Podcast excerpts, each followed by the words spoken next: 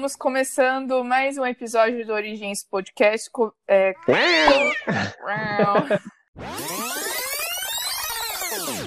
Olá, tudo bem?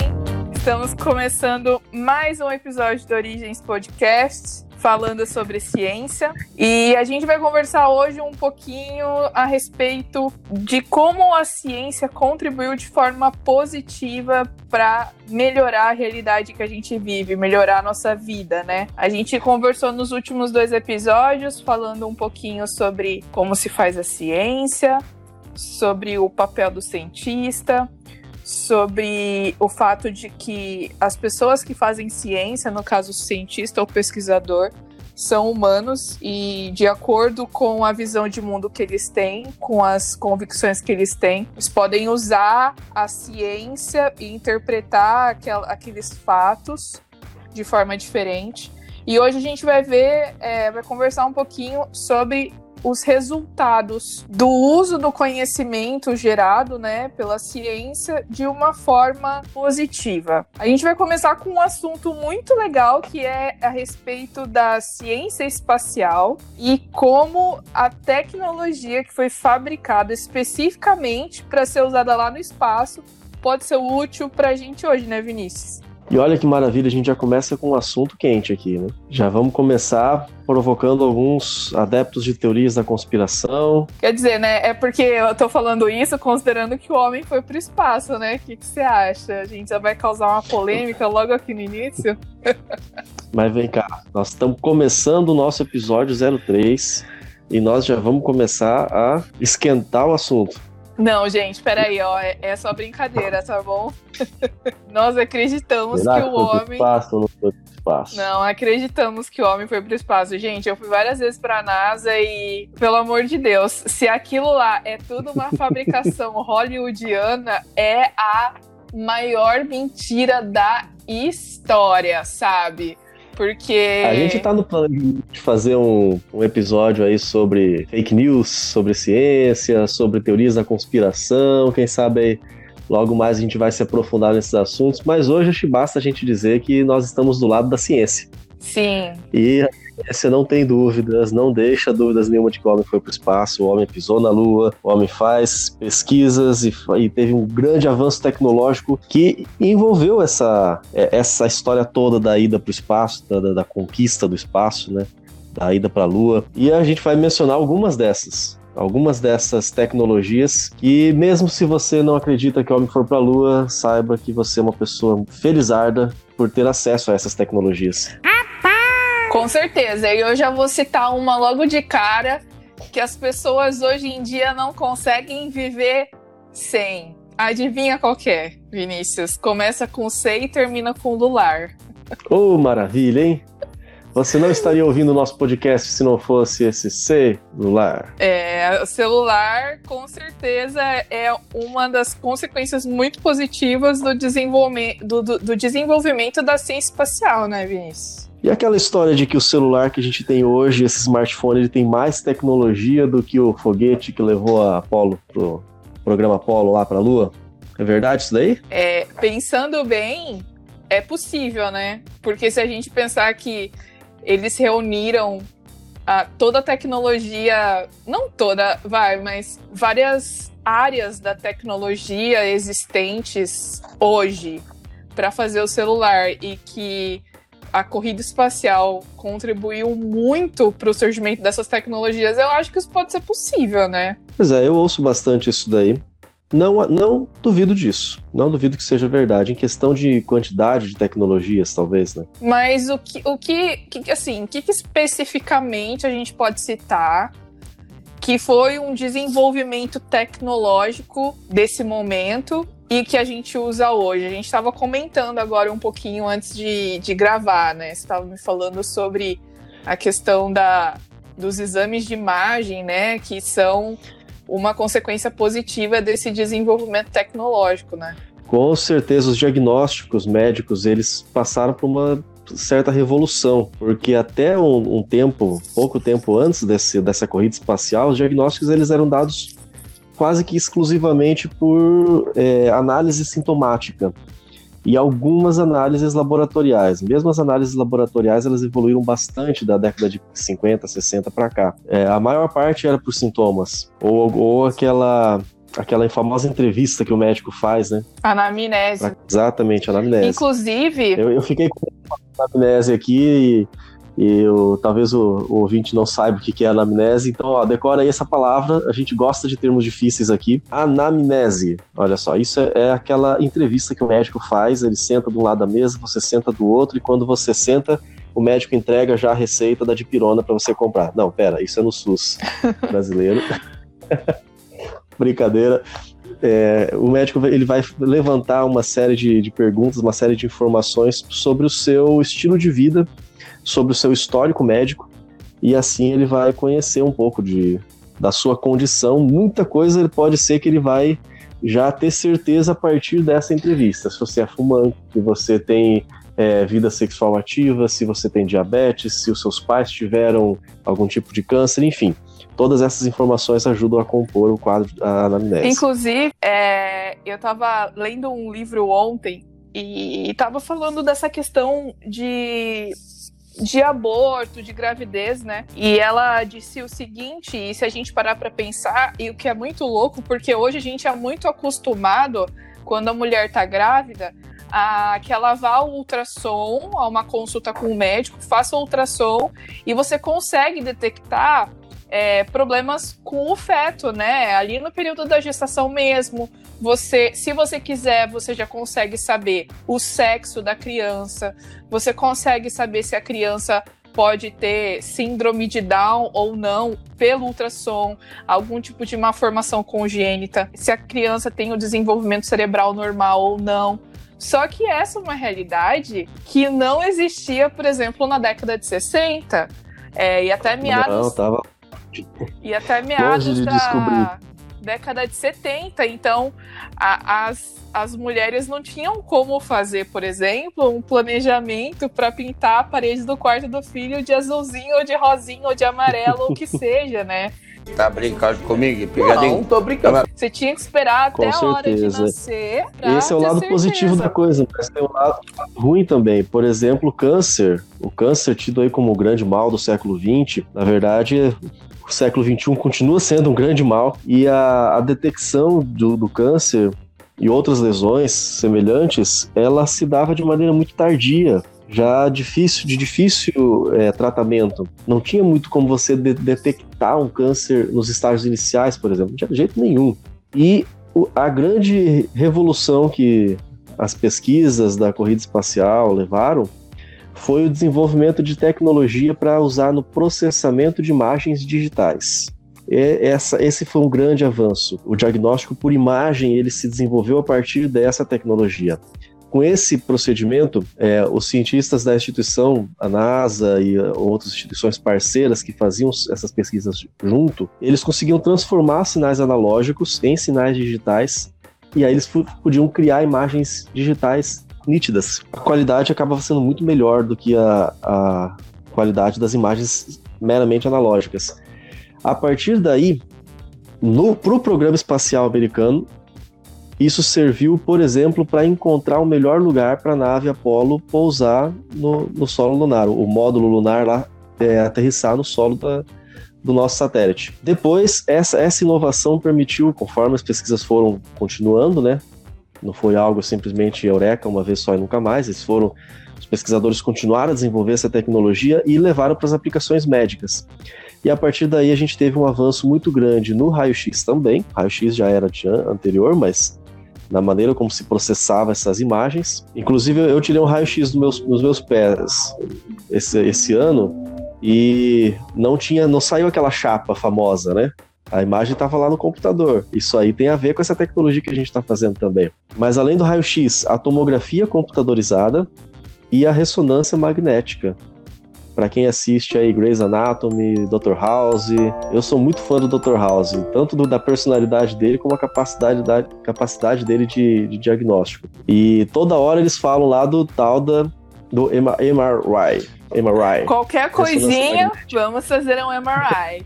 Né? Porque Vamos fazer o MRI. É, eu acho que realmente esse desenvolvimento desses métodos diagnósticos de imagem tem sido uma ferramenta muito importante, né, para para diagnóstico, para tratamento dessas doenças. Então, hoje eu, uma tecnologia fundamental. Qualquer hospital é, que, tenha, que tenha alguma referência na questão de diagnóstico por imagens, tem clínicas especializadas em diagnóstico por imagem, vão usar aí tanto raio-x como a tomografia, a ressonância magnética, a angiografia, é, tecnologias que permitem enxergar o que está dentro do seu corpo sem precisar abrir. Isso é fantástico. Inclusive, Você fazer uma cirurgia para poder você já observa até mesmo é, o câncer que a gente mencionou agora há pouco, em estágios iniciais e a tempo de ser feito o tratamento adequado. Inclusive, é, eu acho que não dá para falar que isso veio da corrida espacial, mas é o próprio raio-x, né?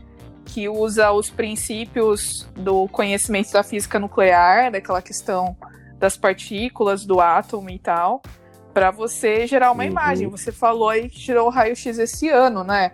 Não é exatamente um, você não tem que entrar num aparelho gigante como de ressonância magnética, etc. Mas ainda assim você precisa de ciência para fazer esse exame e você tem que tomar algumas precauções, né? A gente vai falar um pouco é, da questão nuclear quando a gente for falar dos efeitos negativos no próximo episódio. Mas é, quando uma pessoa vai fazer raio-x e a pessoa que está operando a máquina do raio-x, ela tem que tomar certos, certas precauções para se proteger, porque do mesmo jeito que aquilo é legal para fazer o diagnóstico, a imagem, mas também pode causar algum dano para a saúde da pessoa que está operando ali, né? Sim, tanto a pessoa que opera como a pessoa que é, recebe também o, o feixe de raio-x. É que eu fui lá, peguei um raio-x no pé e pronto, saí. Eu sei lá quando é que vai ser a próxima vez que vou, eu vou pegar um raio-x, vou fazer um raio-x. Eu me lembro, acho que uns dois anos atrás, eu precisei fazer um raio-x é, para um tratamento dentário. Quer dizer, é um, uma pequena dose aqui, outra daqui a não sei quantos anos, outra daqui a não sei quantos anos. A não ser que a pessoa seja aquela que se quebra todo o tempo e vai visitar o ortopedista ou dentista ou qualquer é, constantemente, vai tomar um pouco mais de dose de raio-x. Mas ainda assim, tem uma dose, uma, uma quantidade de dose de raio-x, que, de radiação de maneira geral, que o ser humano consegue aguentar. Nós temos isso é, bem já registrado, e aí está aí outro avanço da ciência, foi, é, foi bem é, estudado e bem registrado a quantidade de, radiação que a gente pode receber por ano. O operador do raio-x ele também está exposto. E aí ele, ele não é só uma vez ou outra, né? Ele está lá, sabe lá quantas quantas emissões de raio-x ele faz por dia, né? Inclusive, na legislação trabalhista brasileira existe uma série de determinações para evitar a, o prejuízo por radiação, evitar os danos à saúde. E, dentro, e é por isso que quando você vai tirar um raio-x, você vê que você fica lá na frente da máquina, mas o operador ele vai lá atrás, se esconde atrás de um, um quartinho, uhum. ele se protege também com equipamento à base de chumbo, e só depois que ele lança o, a, ele aciona a máquina e lança o feixe de raio-x. Exatamente porque ele está exposto com mais frequência. Devíamos montar um mural na escola com as invenções mais importantes do mundo: a roda, a lâmpada, o zíper. Ah, oh! Bom, vamos falar agora um pouquinho na área da biologia, né? Porque se tem uma coisa que as pessoas têm ouvido muito nos últimos anos é a respeito da manipulação genética, né? Eu acho que a gente pode começar um pouquinho falando a respeito do DNA, depois que descobriu-se, ou pelo menos detectou-se a forma do DNA, né? A questão da dupla hélice. Depois de alguns anos, eu acho que aí já na é, década. Essa foi descoberta em 1953. James Watson e Francis Crick por aí. Yes, Watson e fizeram Crick. essa pesquisa. Exato. E aí, na década de 90, se eu não me engano, é, você pode me corrigir aí, Vinícius, que foi quando fizeram a o sequenciamento do nosso DNA, né? Depois que o nosso DNA foi sequenciado, foi possível é, os médicos poderem fazer um rastreamento e descobrirem a função dos genes ali que eles encontraram e poderiam levar o funcionamento desse gene, das proteínas produzidas por esse gene, a causa de doenças, né? E também o que tornou possível. Uma época, uma época de comemoração, de celebração. Exato. Nós estamos celebrando 20 anos dessa, desse avanço. Em abril de 2000, do ano 2000, que o geneticista Craig Venter anunciou, é, fez aquele anúncio, né? 99% do genoma humano havia sido decodificado. Isso foi um avanço que na época ele era revolucionário, um, um avanço era muito esperado, mas era um avanço que seria completamente completa novidade para todo mundo e trazia muitas é, possibilidades de outros avanços científicos na área da genética. Muita gente achava que sequenciando o genoma humano, conhecendo o que era o DNA, a composição do DNA, quais eram as bases do DNA humano, você poderia, por exemplo, alcançar a cura definitiva para diversas doenças, como as doenças degenerativas, de Parkinson, de Alzheimer e outras doenças que afetam também a, a genética. É, eu acho que descobriu-se também, é, depois disso, que algumas doenças ou síndromes não são tão fáceis assim de serem curadas, né? É, eu acho que a questão, por exemplo, do Parkinson e do Alzheimer tem se tentado estabelecer aí quais seriam as causas genéticas, se existe ou não uma predisposição. Eu acho que o grande consenso hoje é de que há uma predisposição genética, né? Então, se você tem né, na sua família algum parente, uma avó, uma tia-avó que tem o Alzheimer, você teria mais chances de desenvolver a doença. Não quer dizer que você vai ter, mas quer dizer que você tem mais chances de ter ou não. Mas também facilita o tratamento delas, porque uma vez, vamos imaginar aqui, por exemplo, que uma doença X é causada por um gene X também. Pode ser que, se eu criar mecanismos de silenciar esse gene, pode ser que essa doença não aconteça mais. Esse pode ser um meio. É lógico que as coisas não são tão simples assim. Eu só estou tentando traduzir para que as pessoas consigam entender que. que... Pode ser. Né? É. Esse, esse pode ser, ele é bem real, porque, de certa forma, esse sequenciamento do genoma humano causou um grande desapontamento. Tô triste, não tô feliz em geneticistas, em biólogos, pesquisadores de maneira geral. Porque toda aquela esperança que eles tinham, pronto, vamos descobrir como é que é o gene e de repente tudo vai ficar legal. Isso na verdade não aconteceu. Por exemplo, uma das primeiras doenças que foi que teve o seu gene identificado, uma doença de origem genética, foi a anemia falciforme. É um dos tipos de anemia, um, de certa forma bem grave até determinadas condições. Mas até o momento isso, é, o fato de você ter descoberto a sequência dos genes, não trouxe grandes avanços no tratamento, porque não basta simplesmente você descobrir qual é o gene. É, imagina como se você fosse descobrir um novo alfabeto. Beleza, eu descobri as letras e descobri as palavras. E agora, o que eu faço com isso? E muita, e muita informação foi descoberta que ainda não se sabe o, é, para que, que serve. Por exemplo, foram aí descobertos mais, pouco mais de 30 mil genes, mas isso representa uma porcentagem pequena do DNA a grande maior parte não é gene. DNA aí o pessoal falou assim, não, isso aí é o, é o chamado Achavam, DNA lixo, né? não serve para nada. Hoje já se sabe que o DNA lixo já não é mais um DNA lixo. o DNA lixo tem sua função. Exato, quer dizer, cada e a gente vê que o conhecimento ele vem crescendo, então, né? Assim, conforme os anos vão passando, as pessoas vão agregando mais, as pesquisas vão surgindo e vão trazendo mais resultados. É, eu acho importante a gente explicar, porque tem pessoas que uhum. não sabem o que é anemia falciforme, né? Mas a anemia falciforme é uma mutação no DNA que faz com que a molécula de, de hemoglobina ela venha defeituosa, né?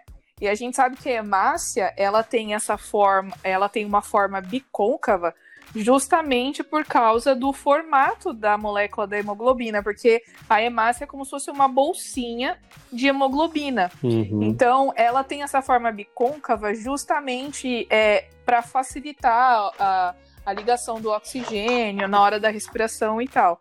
Então, como a pessoa ela tem uma mutação no gene que produz a hemoglobina, e essa hemoglobina sai defeituosa, a hemácia não fica com a forma redondinha, bicôncava. ela fica com uma forma de foice.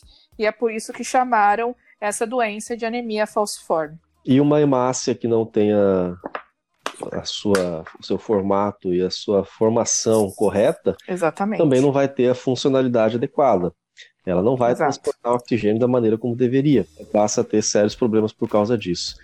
É, uma curiosidade que eu vou mencionar agora a respeito da- desse avanço que a gente tem da ciência, é, para vocês terem uma ideia, quando foi feito esse mapeamento do genoma humano, eu disse que em 2000 o pesquisador anunciou né, a- de que 99% estava concluído. Na verdade, o, o programa todo, o programa de, de- do genoma humano, ele se encerrou em 2003, então ele foi um pouquinho além daquele momento.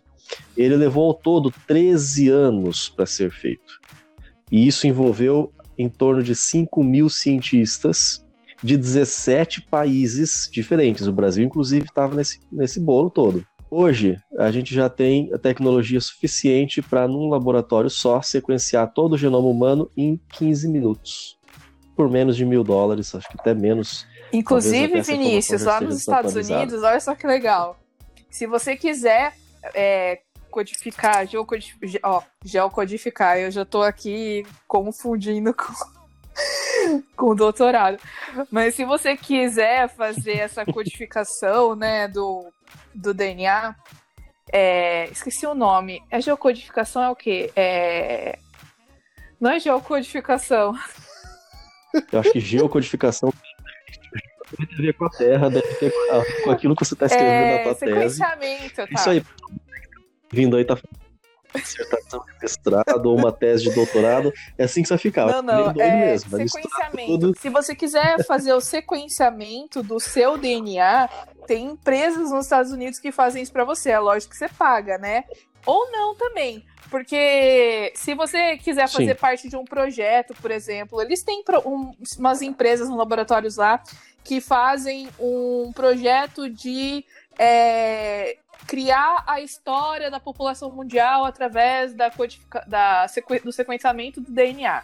Aí o que, que você faz? Aí você E aí eles chamam empresa, voluntários, né? é, eles mandam pra você um material e você pega, tipo assim, é, o DNA é a sua saliva mesmo, não precisa tirar sangue nem nada. Pega a sua saliva com um cotonete, coloca num tubinho, manda é, pelo correio pra eles e depois de, um di- de uns dias você recebe as informações sobre o seu DNA. E se você faz parte dessa empresa, uma das condições é que você mantenha disponível as, as informações do seu DNA para eles poderem trabalhar, né? Você pode pegar um laboratório e pagar para eles, e aí aquelas informações são confidenciais. Mas se você quiser contribuir para aquela pesquisa, você tem aquilo de graça, né? Mas aí não tem privacidade. Então são algumas coisas legais aí que interessantes que tem hoje.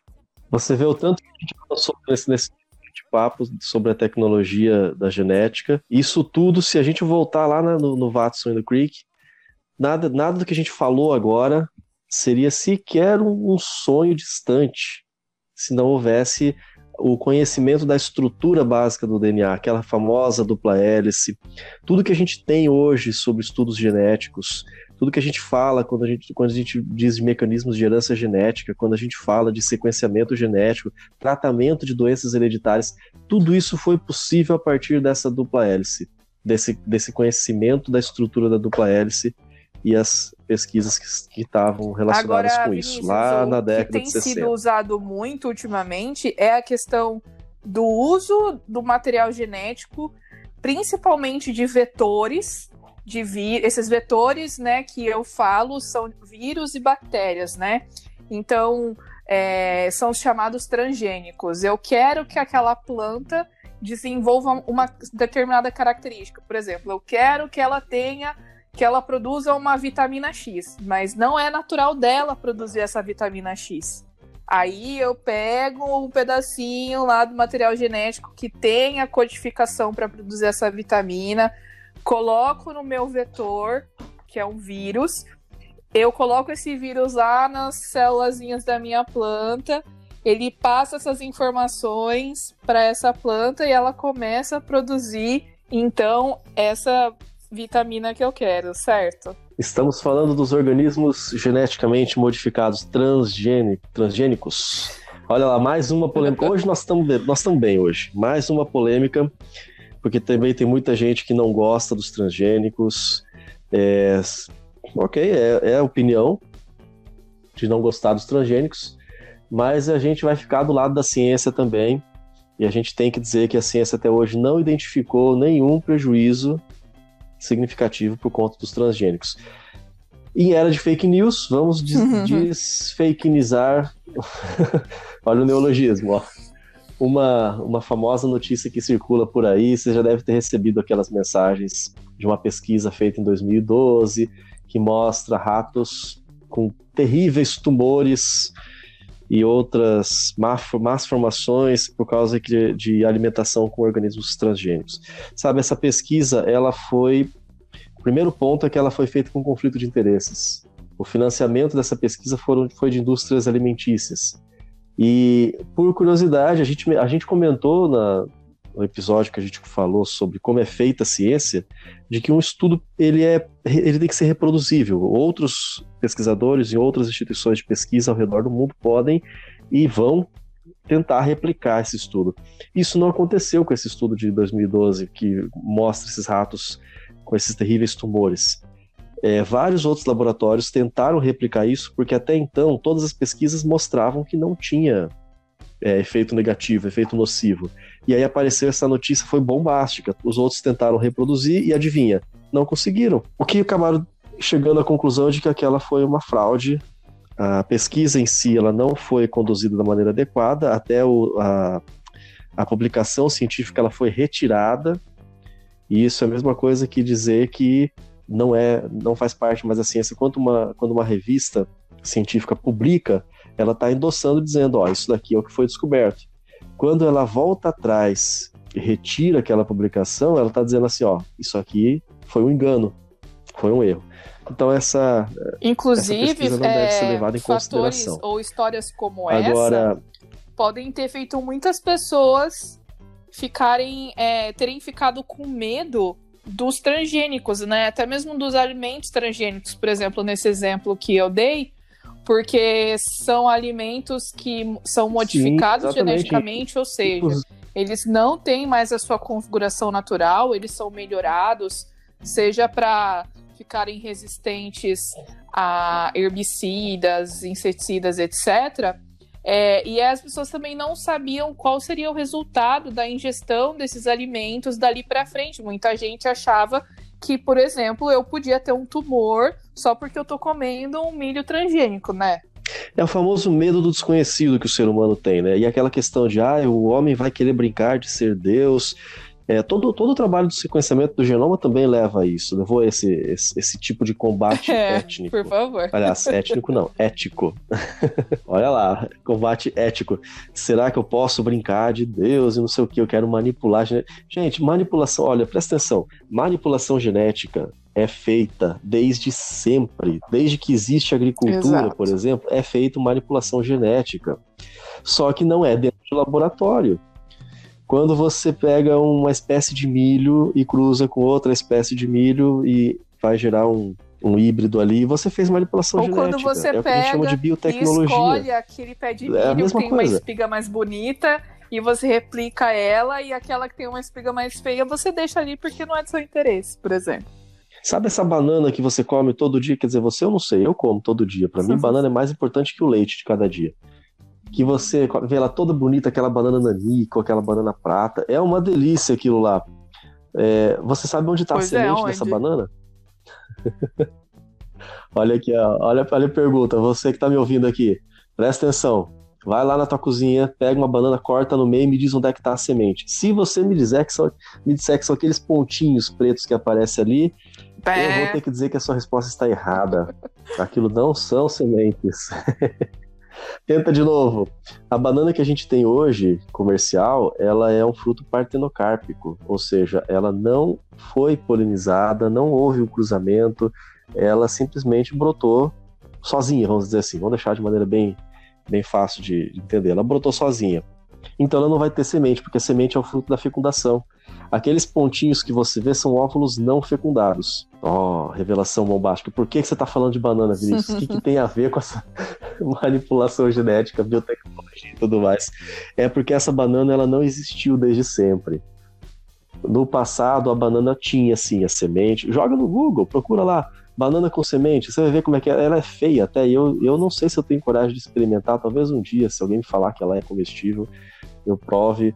Mas a banana original, ela é uma fruta normal, com semente e tudo mais, só que ela não era agradável para ser consumida.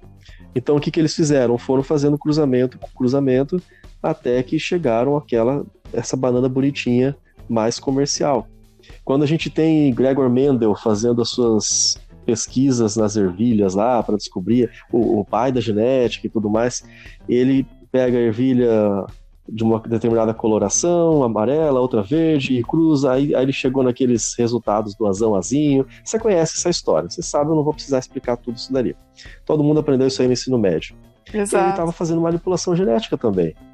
E ninguém fez negócio de, de embate ético. É que agora, com o laboratório, a gente consegue fazer isso de maneira mais controlada a gente pode manipular um gene específico. Eu já sequenciei, eu sei qual é o gene que eu quero, já sei qual é a sequência, quais são as, as bases nitrogenadas que eu tenho que sequenciar, eu posso produzir é, em laboratório essa sequência, e aí eu vou usar, como você falou, um vetor para introduzir essa sequência no material Inclusive, o, o, Mendel aí, é, ele nem sabia que não fazia ideia do que era DNA, né? Ele sabia que existia um fator que era hereditário e aí ele estudou esses fatores como cor da, cor da semente, é, textura e etc. Mas é, ele nem fazia ideia de que existia DNA. Tanto que quando ele terminou ali pesqu as pesquisas dele, ninguém deu moral para ele. Ele morreu, ninguém reconheceu ele. Só depois de muitos anos que lembraram do trabalho dele e aí deram crédito para ele, né?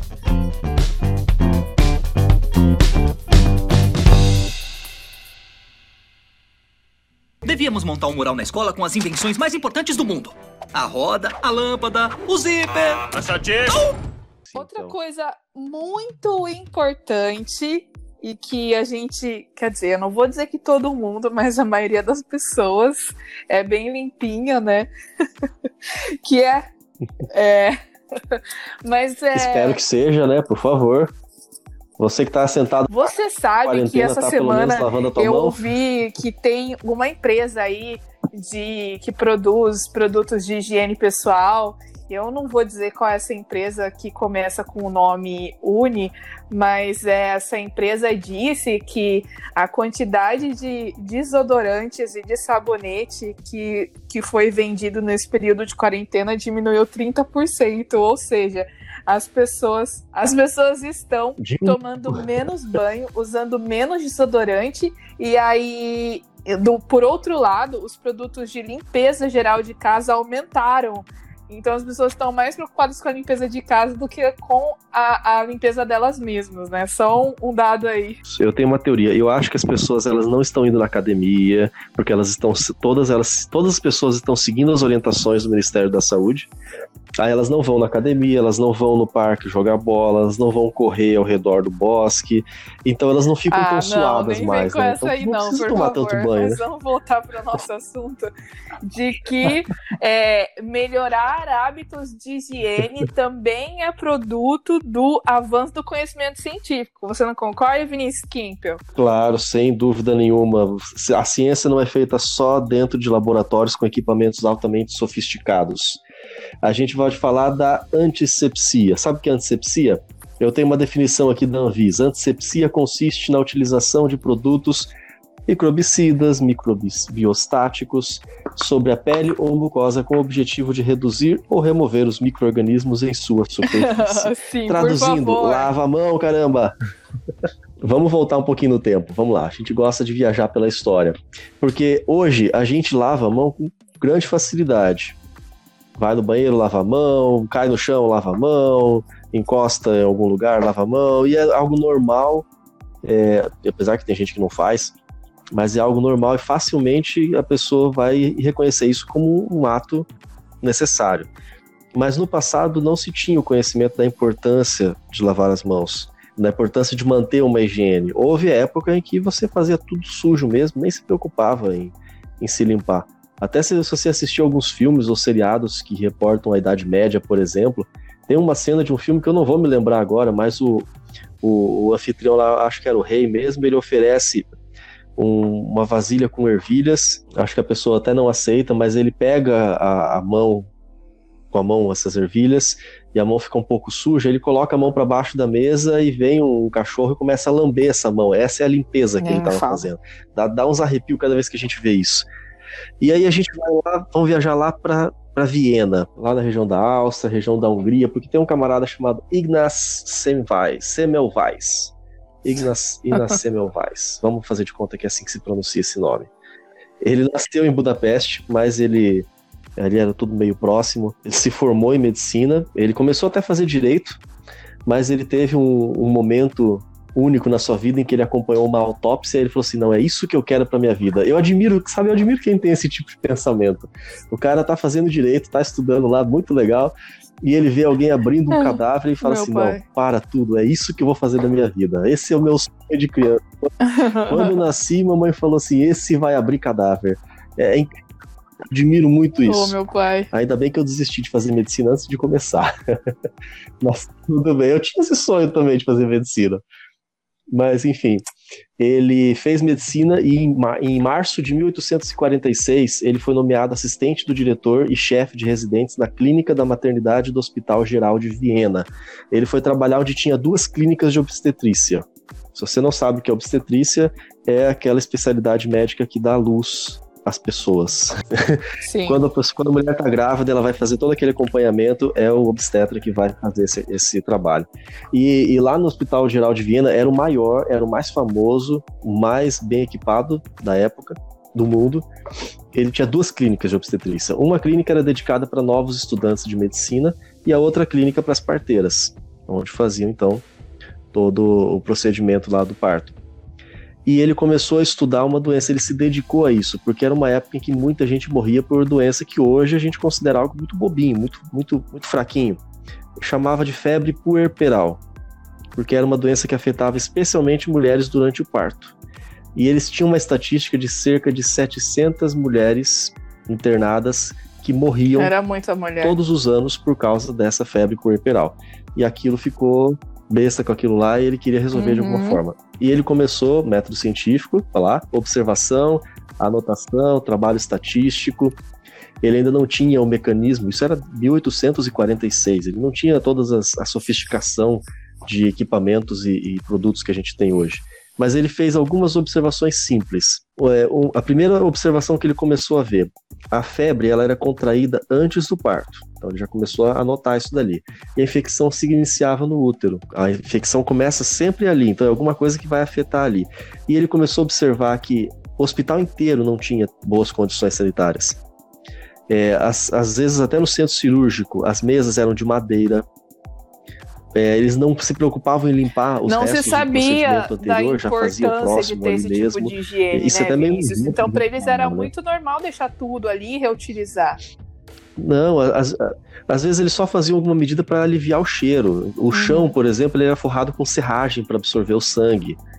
Os doentes, eles limpos com frequência, tinha muitos insetos, porque os doentes, eles, os próprios fluidos dos doentes atraíam esses insetos, sangue, pus é, é, era algo realmente muito, muito terrível. Não tinha áreas de isolamento.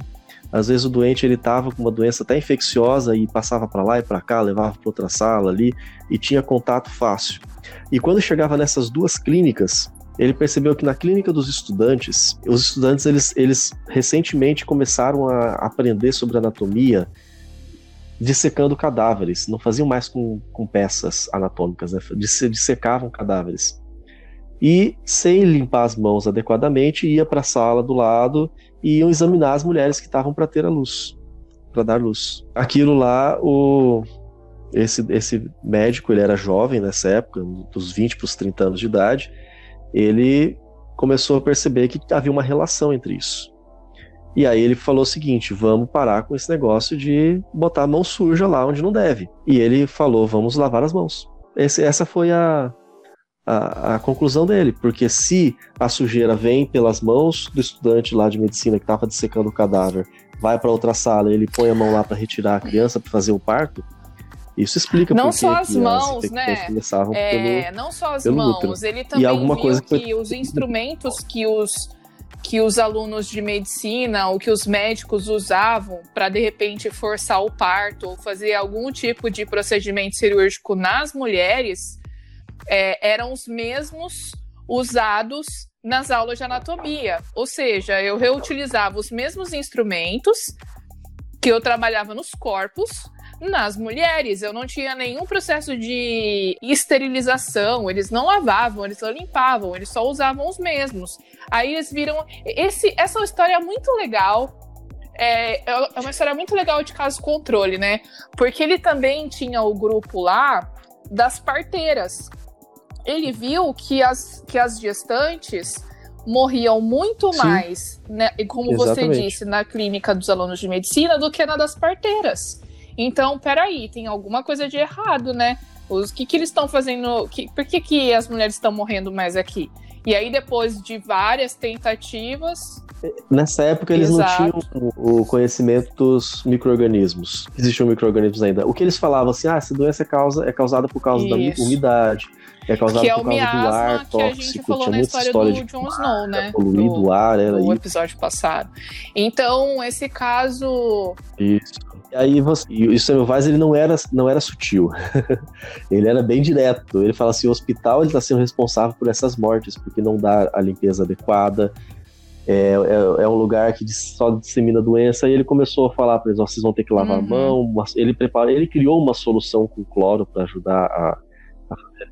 E ele falava para as mulheres, não venham Venham com as parteiras. os seus filhos no hospital, vão para fora. Imagina a repercussão que. Ele foi demitido depois de um tempo, ele eh, chamaram ele de volta, aí foi demitido de novo. É, aos poucos ele foi colocando essas mudanças. Então o pessoal começou a lavar a mão. Depois que ele foi demitido e voltou, deixaram ele, ele fazer alguma coisa. Então ele instituiu essa prática de lavar a mão. E imediatamente essa taxa altíssima de mortes caiu bastante. Aí depois veio a vez dos instrumentos também. Caiu mais caiu, quase zerou essa taxa de mortes. Ainda assim, ele foi muito criticado. E diz, reza a lenda aqui, essa informação eu não vou dizer com certeza, mas reza a lenda que ele, quando ele morreu foi porque ele, ele se automutilou e É pegou a mesma complicado, a infecção gente que ele percebe combateu que durante a existe vida essa inteira. resistência a ideias novas, né? A gente viu a mesma coisa no caso do Jon Snow, da- do cólera, da contaminação, que no início ele teve muita resistência, demorou para que eles levassem em consideração o resultado dos estudos do Snow. A gente vê nesse caso da febre puerperal, né? E a gente é, sabe que esse caso dessa história aí, dos instrumentos, da limpeza, etc., é, foi um caso extremamente importante para que se iniciasse uma mudança de procedimento de limpeza nos hospitais, né? Para que as pessoas tivessem. É... Exatamente. Sim, Pasteur. Alguns anos depois veio um Da camarada chamado. Luiz Pasteur, todo mundo já ouviu falar desse, desse cidadão. Ele conseguiu começar a compreender o porquê daquela doença. Aí ele criou a chamada teoria dos germes. Bom, pessoal, foi isso o episódio de hoje falando sobre coisas boas que a ciência nos trouxe. Obrigada pela sua audiência. Não esquece de, de seguir a gente nas redes sociais. Lembra que é tudo Origens Podcast, nosso e-mail no Gmail, nosso Instagram e o nosso canal do YouTube. Se você, por acaso, não tem aí as plataformas digitais para poder ouvir o podcast, seja Spotify, Apple Podcasts ou Deezer, etc. Você pode ver no YouTube, na verdade ouvir, né? Porque ali só tem o áudio e você pode acompanhar a gente Você também. será sempre bem-vindo. Suas dúvidas e as suas opiniões também são bastante bem-vindas. E é isso aí. Um abraço e até a próxima. Valeu, pessoal. Até a próxima.